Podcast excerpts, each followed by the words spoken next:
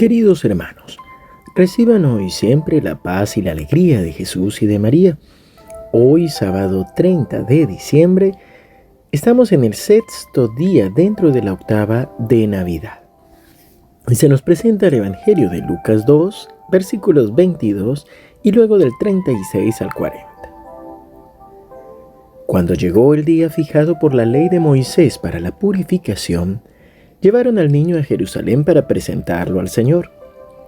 Estaba también allí una profetisa llamada Ana, hija de Fanuel de la familia de Aser, mujer ya entrada en años, que casada en su juventud, había vivido siete años con su marido. Desde entonces había permanecido viuda y tenía 84 años. No se apartaba del templo, sirviendo a Dios noche y día con ayunos y oraciones se presentó en ese mismo momento y se puso a dar gracias a Dios y hablaba acerca del niño a todos los que esperaban la redención de Jerusalén. Después de cumplir todo lo que ordenaba la ley del Señor, volvieron a su ciudad de Nazaret en Galilea. El niño iba creciendo y se fortalecía lleno de sabiduría y, de, y la gracia de Dios estaba con él. Palabra del Señor. Gloria a ti, Señor Jesús. Queridos hermanos, avanzamos en el Evangelio de Lucas. Y así como venimos desde hace algunas semanas, descubrimos que Lucas nos va presentando como distintos cuadros, como trípticos. Y aquí ayer se nos presentaba el encuentro con Simeón como un hombre justo, un hombre mayor, movido por el Espíritu Santo. Y hoy se nos presenta a Ana, también como una mujer mayor, movida por el Espíritu Santo, que es piadosa, que espera en el Señor y que por eso llega también al templo para descubrir el rostro del niño y empezar a proclamar a todos cómo llega la salvación de Dios. También es necesario o podemos pensar cómo el Evangelio de Lucas nos empieza a proclamar esta salvación absolutamente para todos. Primero, José y María, que son los primeros que viven esta presencia de Jesús como el Hijo de Dios hecho hombre. Después los pastores, que son los menos importantes en la ciudad, pero ahora también se nos presenta a Simeón y a Ana como personas mayores que siguen orando y esperando. Y es que es el cumplimiento de las promesas del Señor y una invitación a que podamos perseverar en nuestra vida de fe y también con nuestra perfección moral. Muchas veces la gran dificultad de los buenos, de aquellos que intentan seguir al Señor, es cuando a lo mejor no ven cumplidas sus expectativas. Y entonces nos sentimos abandonados, nos sentimos tal vez hasta engañados por Dios o por la iglesia o por la Biblia.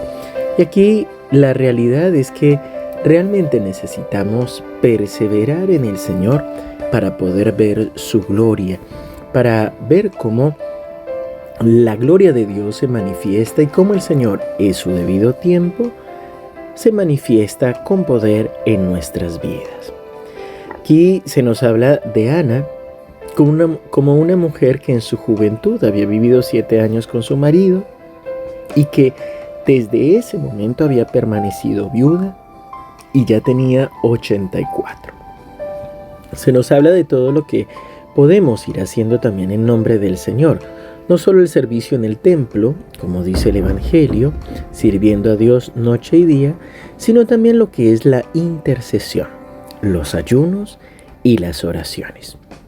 Por eso es interesante también el testimonio de una actriz colombiana, Amada Rosa Pérez, como ella en medio de una gran dificultad empieza a rezar el rosario, pensando precisamente que no tiene nada más que hacer.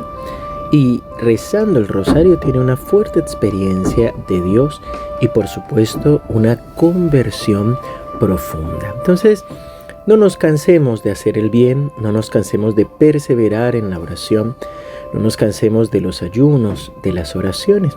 Pidámosle al Señor la fortaleza para poder permanecer, para poder perseverar. Y así, como termina nuestro Evangelio de hoy, podamos también, a imagen del niño Jesús, seguir creciendo y fortaleciéndonos, llenos de sabiduría y con la gracia de Dios. Padre bueno, Padre amado, hoy queremos alabarte y bendecirte y darte gracias por este tiempo de Navidad. Gracias Señor porque has dejado tu trono de gloria para hacerte hombre, para venir en nuestro rescate, en nuestro auxilio. Te alabamos, te bendecimos y te damos gracias por tu amor.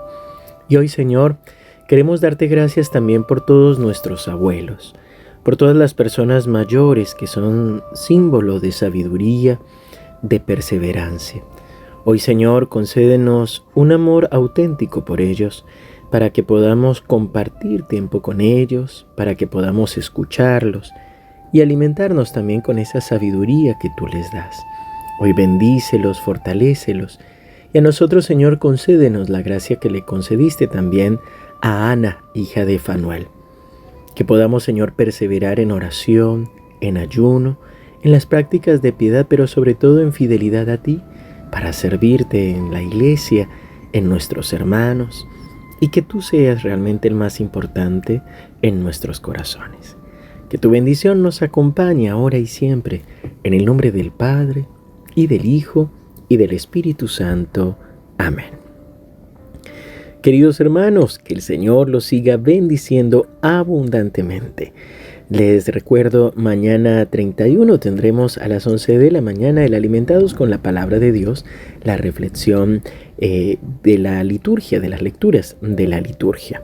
Y también que a partir del primero de enero nos acompañará en la reflexión diaria del Evangelio el Padre Gastón Kitegroski.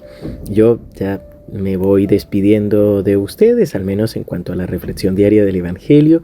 Les agradezco por estos tres años de compañía, de fidelidad y pidiéndole al Señor que sigan también perseverando con nuestro canal de YouTube, SEM, que podamos seguir unidos en oración.